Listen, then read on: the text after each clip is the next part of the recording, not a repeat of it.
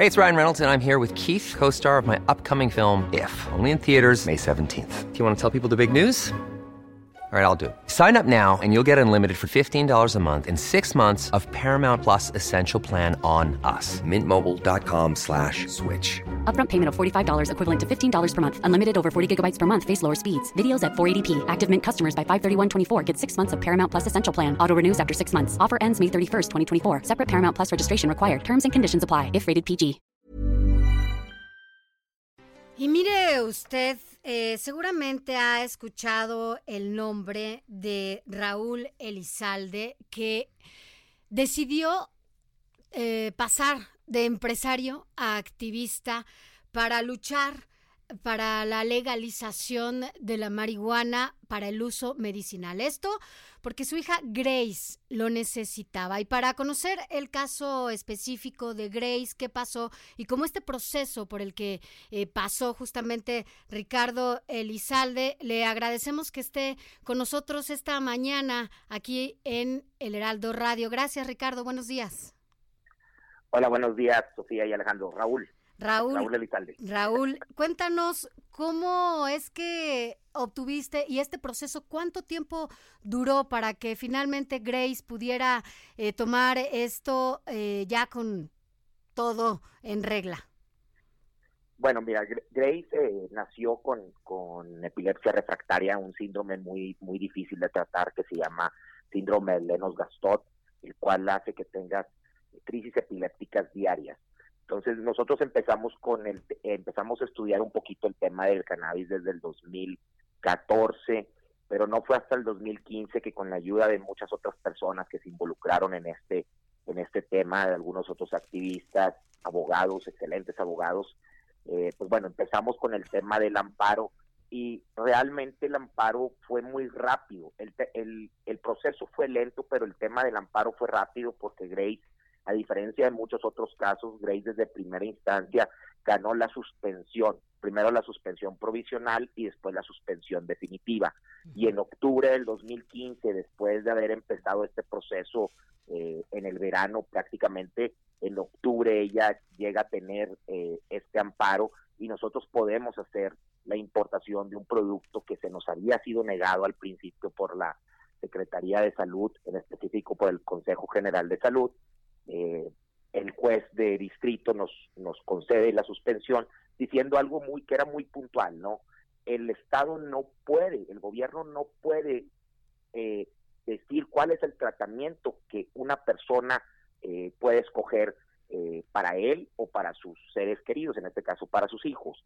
El único que es capaz de decir cuál es el tratamiento es el paciente en compañía de su médico y ese es, algo muy, muy importante, es una decisión eh, que toma el juez en ese momento muy importante y que rompe el, el, tema de la cannabis de la cannabis medicinal al poder ya tener importado un producto que en primera instancia se estaba eh, mencionando como no no eh, como ilegal o como que no era posible obtenerlo en México. Sí, la historia de Raúl viene a cuento porque la Suprema Corte de Justicia eh, determinó hace un año que el Poder Legislativo tenía que regular eh, precisamente el asunto del el uso, consumo del el cannabis. Sin embargo, eh, se ha vencido el plazo, el pasado jueves se venció y los legisladores no hicieron su chamba. Ricardo Monreal, el senador, coordinador del grupo de Morena allá en la Cámara Alta, ha dicho que es por intereses económicos, que hay presión de distintos organismos privados como cigarreras, como farmacéuticas, que se oponen a ello. Y uno se pregunta, si es real este planteamiento o argumento que ofrecen los senadores, pues entonces ¿quién está gobernando el país? Pero también trasciende la, que en gran medida no se eh, regularizó o no se legisló porque lo que le está haciendo ruido a Palacio Nacional es el consumo lúdico de esta sustancia. Y pues preguntarle, Raúl, cómo ve esta situación en la que se empantana, por un lado, ustedes como eh, lucha social, eh, con determinados casos que se requiere el consumo que es necesario para la salud y bueno, pues se atora en la Cámara de Senadores. Hola, gracias Alejandro. Tiene, tienes razón, realmente es muy triste ver cómo está, cómo este tema no está avanzando. Quiero recordar que el tema del uso medicinal, por ejemplo, en México se cambia la ley en el 2017, en el verano del 2017 se cambia esta ley. Entonces imaginemos que hoy en México la cannabis medicinal ya es, bueno, cannabis medicinal farmacéutica, de una forma farmacéutica, ya es legal en México. Pero nunca tuvimos en el 2017, en diciembre, se cumplía la flecha para que el Ejecutivo, en aquel entonces del gobierno anterior, sacara un reglamento y nunca lo saca. Lo saca hasta octubre del 2018, un reglamento muy malo que no incluía todo lo que tenía que haber incluido. Sale en octubre del 2018 y bueno, este nuevo gobierno eh, lo quita prácticamente entrando en el 2019, ¿no? Empezando el 2019. Entonces, hoy en día, cuando a veces se quiere hacer este cambio y se quiere hablar del tema, no, es que es el tema medicinal el que se está tratando en el Senado o en el Congreso, les quiero decir que no es el tema medicinal, ese ya está en la ley y no está regulado. Es más, hasta el tema industrial, exactamente, está, falta una regulación. Tampoco se ha cumplido con esos plazos, ¿no? no, tampoco se ha cumplido con ese plazo. Y, esta misma ley también incluye un poco los usos industriales, pero no se está ni siquiera hablando de eso en la ley. O sea, en la regulación de hoy en día no se está ni siquiera hablando de eso. Entonces sí es muy triste que hoy en día tengamos que hacer una prórroga por intereses eh, de particulares, cuando realmente esto ya tendría que estarse hablando desde hace muchísimo tiempo, no es un tema nuevo. Desde ese entonces tú decías, eh, Raúl, tú desde ese entonces decías que ya México estaba listo, ¿no? Para la legalización eh, de la marihuana. desde ese entonces y, y todavía no ha, pues, pasado mucho a partir de ese momento, ¿no? Bueno, sigo creyendo que México está listo. Parece que los mexicanos estamos listos pero las autoridades no están listas para esto. Y, esto es un poco preocupante porque cuando decimos, bueno, ocupamos una prórroga, yo sé que es un tema que es un tema muy complicado, que es un tema que lleva un tabú muy grande al lado de él, pero creo que eso no debe de importarle a las a las autoridades. No creo que, que este tema se tendría que ir avanzando para poder tener una regulación integral que incluya tres aspectos muy importantes. Uno, y que tienen que estar separados uno del otro. Uno, el tema medicinal estrictamente, ese tiene que estar dentro de la ley y tiene que ser una ley que dé acceso realmente a los pacientes. El segundo, el tema del uso lúdico, como lo comenta Alejandro, es un tema de derechos humanos y tiene que ser en base a los derechos humanos cómo se haga esta regulación. Y por último, el tema de los usos industriales, aquí dejando al lado el tema, el, la marihuana como tal, aquí estamos hablando del cáñamo, el cual no es no es psicotrópico. Entonces, en el tema de los usos industriales, poder detonar el campo, poder tener productos, eh, ahí tendríamos derivados de cáñamo como biocombustibles, bioplásticos, textiles, papel, suplementos alimenticios, alimentos, cosméticos, etcétera. Entonces, tenemos que separar estos tres grandes eh, tres grandes conceptos dentro de una misma ley sin confundir uno con el otro y sacar una ley que realmente funcione y no confundir el tema lúdico con el medicinal y el tema medicinal con el industrial o el lúdico con el industrial. Pero parece que eso está eh, volviéndose cada vez más complicado y a lo mejor el hecho de no poder entender hasta hasta el último estas diferencias es lo que ocasionó que esta ley se, se, se atrasara, ¿no? Entonces espero que hoy en día los, los senadores y los legisladores para ahora día con la prórroga que ya tienen, que les acaba de dar la Suprema Corte de Justicia, eh, les dio una prórroga hasta el año que viene, sobre todo hasta el 31 de abril, espero que ahora sí, tengamos una regulación, que lo cumplan y que tengamos una regulación que sea muy buena y que separe estas tres grandes aristas. De entrada, inédita este plazo inédito que le da a la Suprema Corte a la al Poder Legislativo, porque si bien ya le había eh, dado un ordenamiento de que tenía que legislar, hace una, pues le das esta concesión. Y bueno, eh, también comentar ahorita aquí que se incorpora en la mesa eh, de, de, debate para tratar el asunto de la cannabis para uso medicinal y lúdico, Raimundo Sánchez Patán, quien es eh, quien es subdirector del periódico El Heraldo de México y que le ha dado eh, seguimiento también a, a, este tema. Raimundo, buenos días. Buenos días, ¿cómo están? Pues ya listos para seguir. Pues vamos, si les parece, vamos a una pausa. Tenemos que hacer una pausa, Raúl. Pero regresamos con este tema ya con, eh, con Ray incorporado a la mesa, quien ha puesto también este tema en el periódico y que por supuesto es importante también para todos nosotros. Regresamos contigo también. Esto es Informativo El Heraldo Fin de Semana con Sofía García y Alejandro Sánchez. Seguimos. Heraldo Radio. El Infonavit se creó para darle un hogar a los trabajadores mexicanos, pero hubo años en los que se perdió el rumbo. Por eso, estamos limpiando la casa, arreglando, escombrando, para que tú, trabajador, puedas formar un hogar con tu familia. Infonavit un nuevo comienzo. Habla Alejandro Moreno, presidente nacional del PRI. El partido con más historia en México le abre la puerta al presente y al futuro. Hoy les decimos a todos, construyamos el mejor PRI de toda su historia. Aquí están las mujeres y los hombres que hemos construido este país y no tengo ni la menor duda, el PRI va a regresar.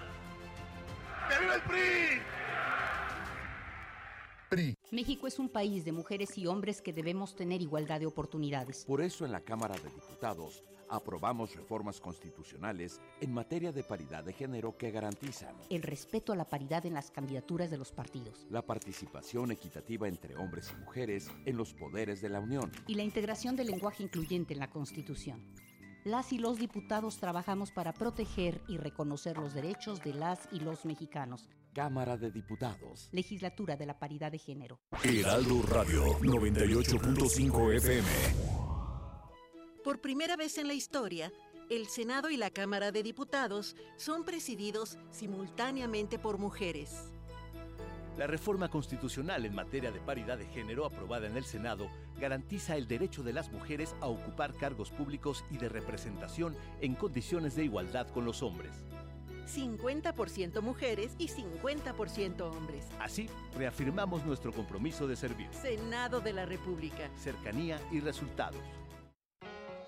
En marzo inicia el Censo de Población y Vivienda 2020. El censo sirve para saber cuántas personas somos, cómo vivimos y cómo es nuestro entorno. En beneficio de todos debemos responder las preguntas del entrevistador del INEGI. Por eso cuando en marzo toque a tu puerta le debes decir, pregúntame. Pregúntame. Pregúntame. Censo de Población y Vivienda marzo 2020. INEGI, Conociendo México. Hola, ¿cómo estás?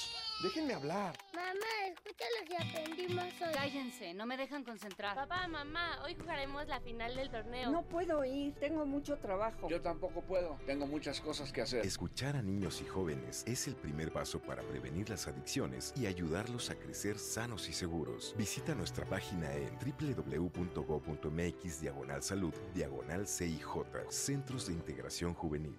Gobierno de México. Sí, a veces sientes que no hay salida. Que nadie te oye. Ni te ve, ni le importa si estás triste o enojado. O a lo mejor no quieres decir nada. Porque no sabes qué te está pasando. Pero siempre hay opciones. Si necesitas ayuda, búscanos. Arroba línea de guion bajo la vida en Twitter o la línea de la vida en Messenger de Facebook. Aquí te, te escuchamos, escuchamos cualquier día a cualquier hora. Juntos por la paz. Estrategia Nacional para la Prevención de las Adicciones. Gobierno de México. Heraldo Radio, la H que sí suena y ahora también se escucha. Siga en sintonía con la noticia.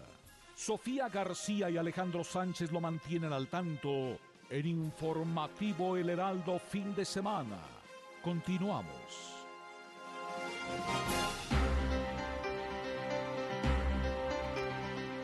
Gracias por continuar con nosotros. Y bueno, pues esta mesa es una mesa de honor el día de hoy, porque, bueno, se incorporó, como ya se lo habíamos dicho, Raimundo Sánchez, quien es nuestro subdirector editorial aquí en El Heraldo, y también está Sara Snap, que ella es cofundadora del Instituto RIA, asesora internacional de acción técnica social, que justamente hace investigación de incidencias sobre innovaciones de droga y experta en regulación de sustancias psicoactivas. Gracias, Lore, que viene además con, con su bebé. Gracias. Es- son los gajes de las mamás trabajadoras. Esto es no lo que importa. sucede también por ser sábado, ¿no? Entonces es el día, son los días Pero está familiares. hermoso, y- así que no, aquí feliz. quietecito el bebé. Y también agradecemos a Lorena Beltrán, que es directora de Cannabis Salud, que esté con nosotros. Gracias.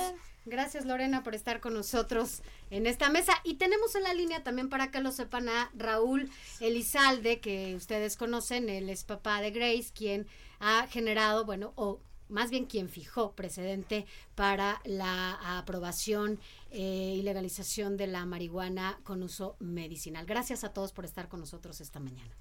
Raúl, preguntarle primero que nada, antes de entrar, de seguir con el debate, que nos platique cómo está Grace, eh, cómo ha eh, llevado su tratamiento, cómo han conseguido esta, pues este producto para que ella pueda estar bien.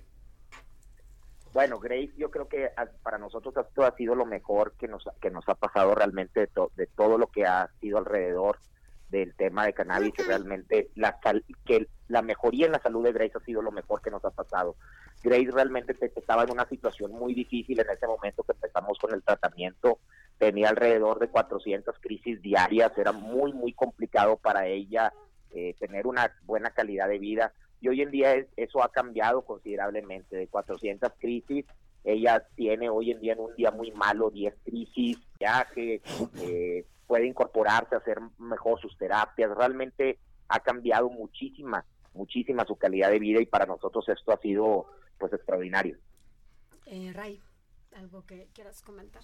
Eh, pues nada más este que eh, pues lo que vimos la, la semana, como decía bien Alex Sánchez hace, hace un momento, eh, pues el fiasco del Senado, Alex, eh, les dio la Corte el plazo del 31 de octubre para legislar en la materia, en legislar en el sentido de que tenían que cambiar estos artículos de la Ley General de Salud para despenalizar el consumo. Lo que intentó hacer el Senado eh, fue una regulación integral, como ellos dicen, que incluía la producción, eh, la comercialización y eh, el uso lúdico.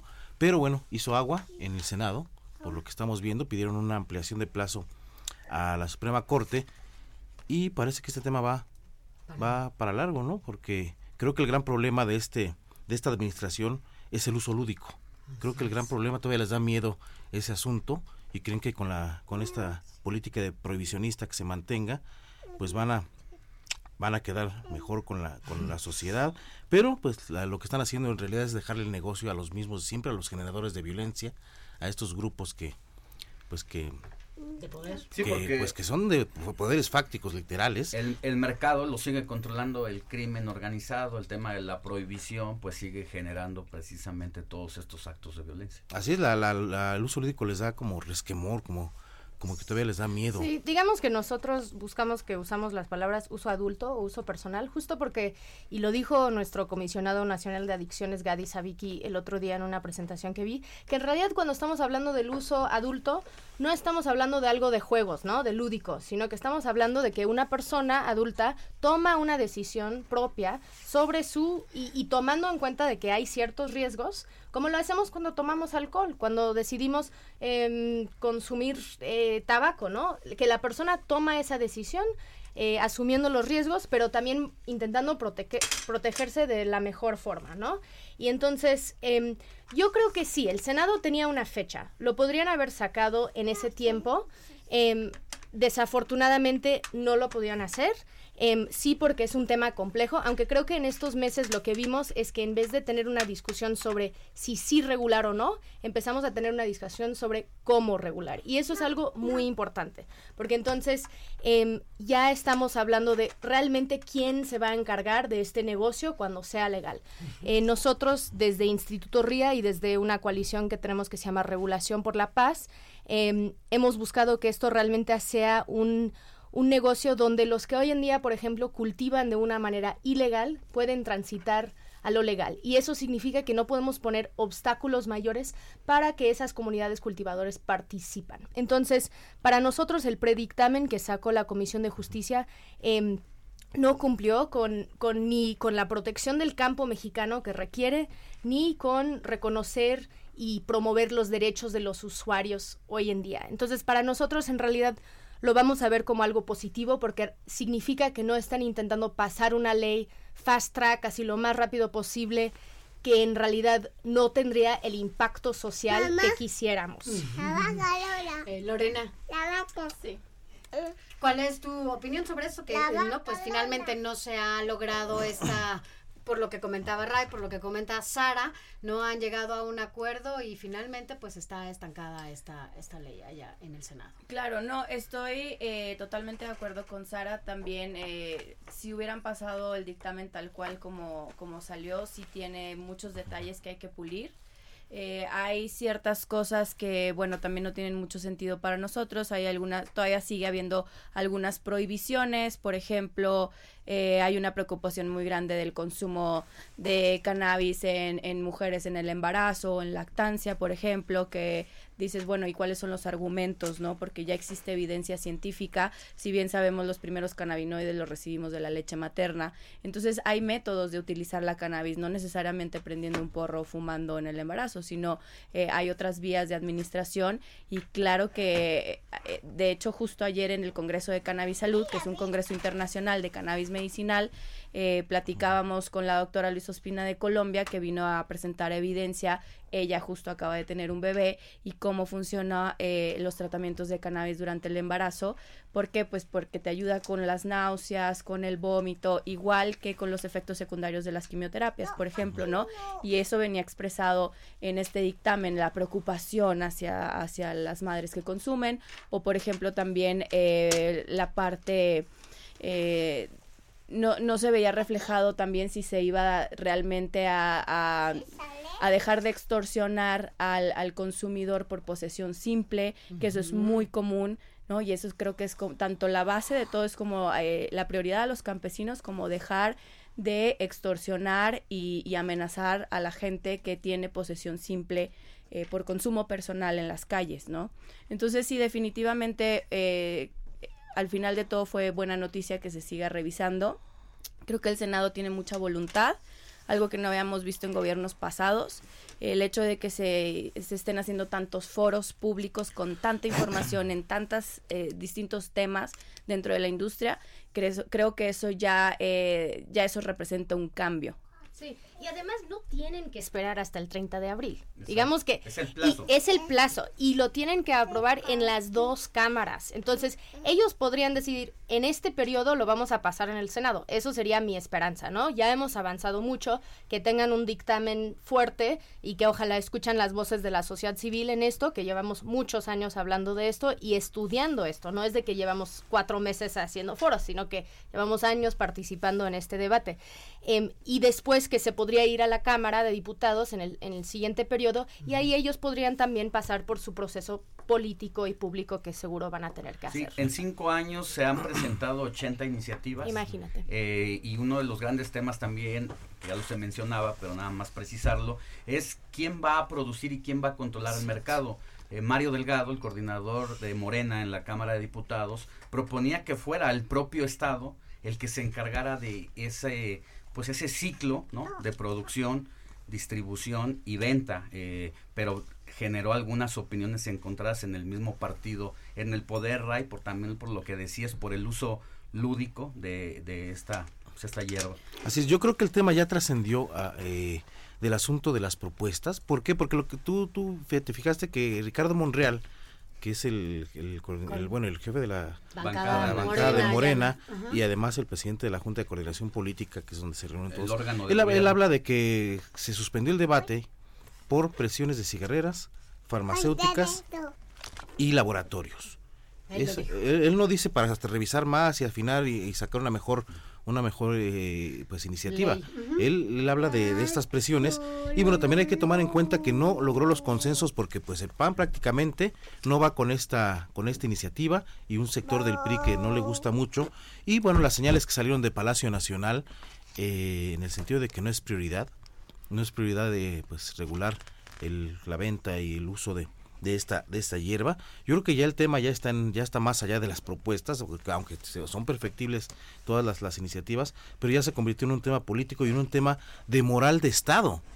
Es un tema de moral de Estado, porque pues si las señales de, de- de- de la presidencia son que eh, pues que no es prioridad para ellos, y puede pasar puede pasarse otro sexenio, aunque tengamos una iniciativa eh, 99% eh, Ah, con- con- con consenso además con las organizaciones de la sociedad civil, eh, si el inquilino de Palacio Nacional no lo considera prioridad, no va a ser prioridad porque así se está manejando este país del primero de diciembre de 2018. A mí no me preocupa que no sea una prioridad del presidente. Ellos, el presidente no tiene un mandato desde la Suprema Corte. Son las, las dos cámaras, son los legisladores y lo han dicho ahora en las cinco ocasiones, eh, en los cinco, en los cinco resoluciones que han hecho, eh, que ha hecho la Suprema Corte. Entonces, en realidad, sí es una prioridad en la agenda legislativa. Lo han puesto dentro de em, sus diferentes eh, de sus agendas, literal. Además de que el presidente y, y el gobierno federal sí lo pone eh, en su plan nacional de desarrollo. Entonces yo en realidad quiero, creo que AMLO se está cuidando mucho y por mí perfecto, que en realidad no entra a la discusión porque sabemos que cuando él empieza a hablar de estos temas a veces dice cosas que, que no suenan tan bien, que son a veces discriminatorios, estigmatizantes. Entonces, por mí que, que los legisladores hagan su trabajo bien.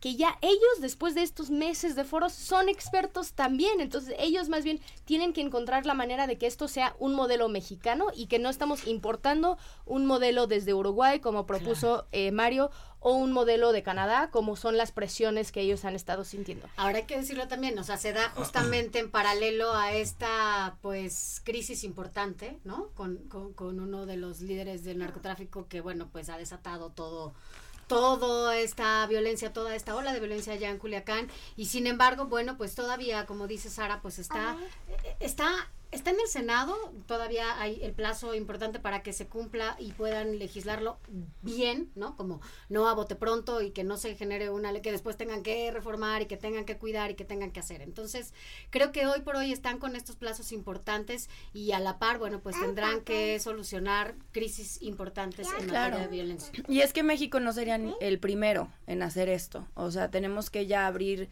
nuestra mente, ¿no? Y educarnos más al respecto porque esto ya está sucediendo en muchos países. Eh, Uruguay y Canadá a nivel federal ya tienen su ley de uso medicinal y uso personal o lúdico. Entonces, eh, México tiene una gran oportunidad para hacer esto en estos momentos porque también ahorita lo que va a generar el verdadero impacto eh, económico son los precios de, de los productos en estos momentos de la materia prima, que eso es lo que le daría el beneficio a nuestro campo, porque como todo producto de agricultura, los precios bajan y va a llegar un momento en que también la cannabis, el cáñamo y demás van, van a bajar los precios increíblemente, eh, van de picada. Eh, entre más se legaliza, más van hacia abajo. Entonces, entre más nos retrasamos, menos impacto económico también vamos a tener justamente para el campo mexicano. Entonces, tenemos que aprovechar también esta ola y que una sola persona como el presidente trate de tener una ola de este tamaño y no se hagan responsables ya de regular desde una ley que tenemos desde el 2017 que sigue sin regulación, que establece eh, que se permite la importación de productos derivados y el cultivo para investigación científica. No puede ser posible que ni la investigación podamos hacer en México. No creen en ella, ¿no? El director de Cofepris incluso lo ha dicho cada vez que sale a decir algo de la cannabis es totalmente negativo, que no cree que no hay investigación científica. Imagínate lo que eso representa para nosotros que estamos tan educados en el tema. Hay mucha ignorancia también en estas entidades federativas que es preocupante porque tenemos un mar de productos irregulados en el mercado gris, ¿no? Tampoco le, le llamamos ya mercado negro porque hay una ley, pero hay un hueco legislativo porque no tenemos regulación. Entonces, eh, es una irresponsabilidad que tampoco se esté regulando estos productos que están ahorita al alcance de todos y abusando también de la necesidad de los pacientes y la gente que lo necesita con costos altísimos. Entonces, si no ven esta problemática y la dejan pasar por no querer aprobar una ley del cannabis, esto se va a hacer un problema enorme como ha sido en muchos otros países, que a la hora de querer regular dejaron pasar tanto tiempo sin hacerlo, que a la hora de querer hacerlo va a ser muy complicado. Raúl Elizalde, padre de la niña Grace, primera usuaria legal de productos hechos a base de marihuana. ¿Usted eh, cómo ve... Eh, no le preocupa como a Sara que eh, el presidente o la moral en turno de eh, el inquilino de Palacio Nacional pueda eh, permear sobre los senadores o pondría el dedo en el tema precisamente de que sabemos cómo se hacen pues la ruta legislativa si bien la mayoría es de Morena hemos tenido evidencias de que acaban haciendo lo que se dicte a veces desde Palacio Nacional ¿Cuál es su posición en torno a esta situación?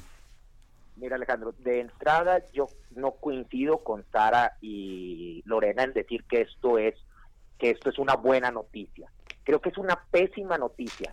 Los plazos son para cumplirse, los términos son para cumplirse. No podemos decir que es una buena noticia el hecho que patearon el bote hasta hasta abril del otro año solamente justificando que estaba mal hecho el dictamen. Pues bueno, ¿cuánto tiempo tuvieron para hacer este dictamen? ¿Y qué nos garantiza que el nuevo dictamen va a ser un buen dictamen?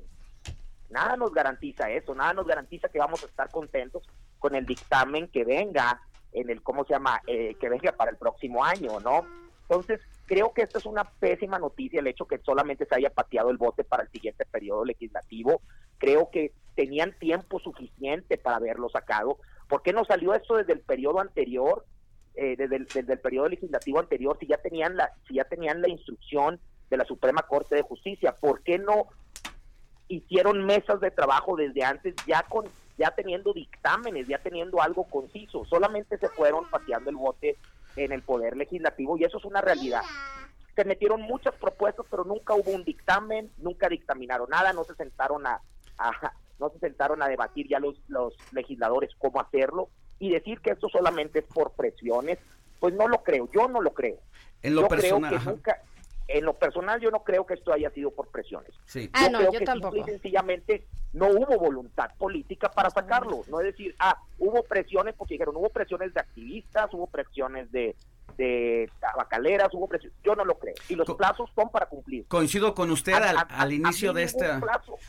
Sí, al a- a inicio de este como- debate, justo poníamos el dedo en la llaga en ese tema, en donde eh, el poder legislativo, por poder, por ser poder legislativo, está teniendo una concesión. Pues entonces, si le le dan una concesión desde el máximo tribunal del país en materia de justicia, pues que se lo den a todos los que son sentenciados, ¿no? Exactamente, imaginemos, imaginemos que yo no pago impuestos y pues no voy a pagar los impuestos y que de repente de la nada me digan, ah, bueno, no, pues tú vas a tener un, una, Una prórroga. Una, es, una prórroga, ¿no? Pues eso no, lo- los términos y las leyes son claras y los términos son para cumplirse. Y para mí esto es una muy, muy mala decisión el hecho de haber aceptado, el, el hecho de aceptar que se vaya una prórroga. Yo sé que es algo integral, yo sé que es un tema que tiene mucho tabú, yo sé que es un tema complejo, pero no es un tema que debieron de haber empezado a estudiar hace un mes. Fue hace un año. Es un tema que está ahí desde los, bueno, está ahí desde el 2016, Así un, un debate desde antes, ¿verdad? Pero desde el 2016 están ya debates, están ya iniciativas del mismo presidente anterior, hubo una iniciativa, eh, o sea, no es un tema nuevo para los legisladores. Entonces, el decir que hay una prórroga, creo que es negativo, en, es el negativo, pero ahora ya es como que, bueno, es buena noticia que pase algo negativo para que pase algo mejor. Creo que eso no debe suceder, ¿no? Sí, no podemos normalizar. cometió- exactamente, no podemos normalizar el hecho de que se incumplió con una con un término y que nada nos garantiza que, que, se- que venga una una una una buena iniciativa. Nada nos va a garantizar que venga una Un iniciativa nuevo que plazo. cumpla con todo lo que estamos con, con todo lo que necesitan. ¿no? Así es. Por alusión personal, Sara, ¿quieres decir algo más? Bueno, no, nada más de que creo que nosotros estamos intentando ver lo positivo de este tipo de que nos dan, que están dando estos tipo de plazos, pero sí, digamos que nosotros sí creemos que tenían toda la información necesaria para poder hacer un dictamen bien. Eh, decidieron pues ir por su propio camino eh, y con Raúl pues hemos estado en este camino y también con Lorena por muchos años. Entonces sí tenemos todos los insumos que son necesarios, pero... Eh, pues más bien es de vamos a seguir en el proceso, no es de que así ahí ellos deciden esto y entonces ya ah, van a estar entonces, de cerca. Sí, entonces más bien este tenemos, uno tiene que seguir. Estamos, Esto es de la persistencia. Así es, estamos cerrando, Ray, algo con lo que quieras eh, dejar esta mesa. Nada más, eh, nunca va a haber una iniciativa que guste a todos, eso es un hecho. Totalmente. Eh, y dejar claro que la política previsionista no va a resolver los problemas de adicciones, no va a resolver los problemas de violencia. Yo creo que más bien tenemos que tendríamos que esperar porque lo que sigue es la Corte, que ya tiene listo por ahí una sentencia, la Corte, para, para votarla. Tiene seis votos ya para despenalizar lo del, lo del consumo, únicamente el consumo va a quedar ahí a medias, pero bueno, va a ser un avance.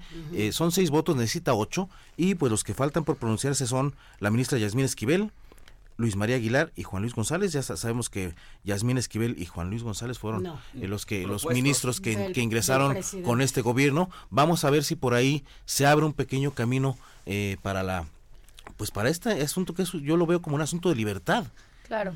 Y creo que también un temor es que como salió la campaña antiadicciones eh, para de jóvenes, ¿no? Entonces igual a lo mejor se piensa que esto choca con legalizar la cannabis, pero es que ya no es así. Necesitamos también tener eh, el gobierno eh, tiene toda la capacidad de poder tener una estrategia de comunicación y educarse en el tema para poder eh, presentar también los argumentos de por qué sí es importante incluso que vaya en paralelo una campaña de adicciones con la legalización de la cannabis porque incluso eh, tenemos información de otros países donde se ha presentado eh, la disminución incluso como de, de alcohol y de tabaco en lugares donde se ha legalizado la marihuana.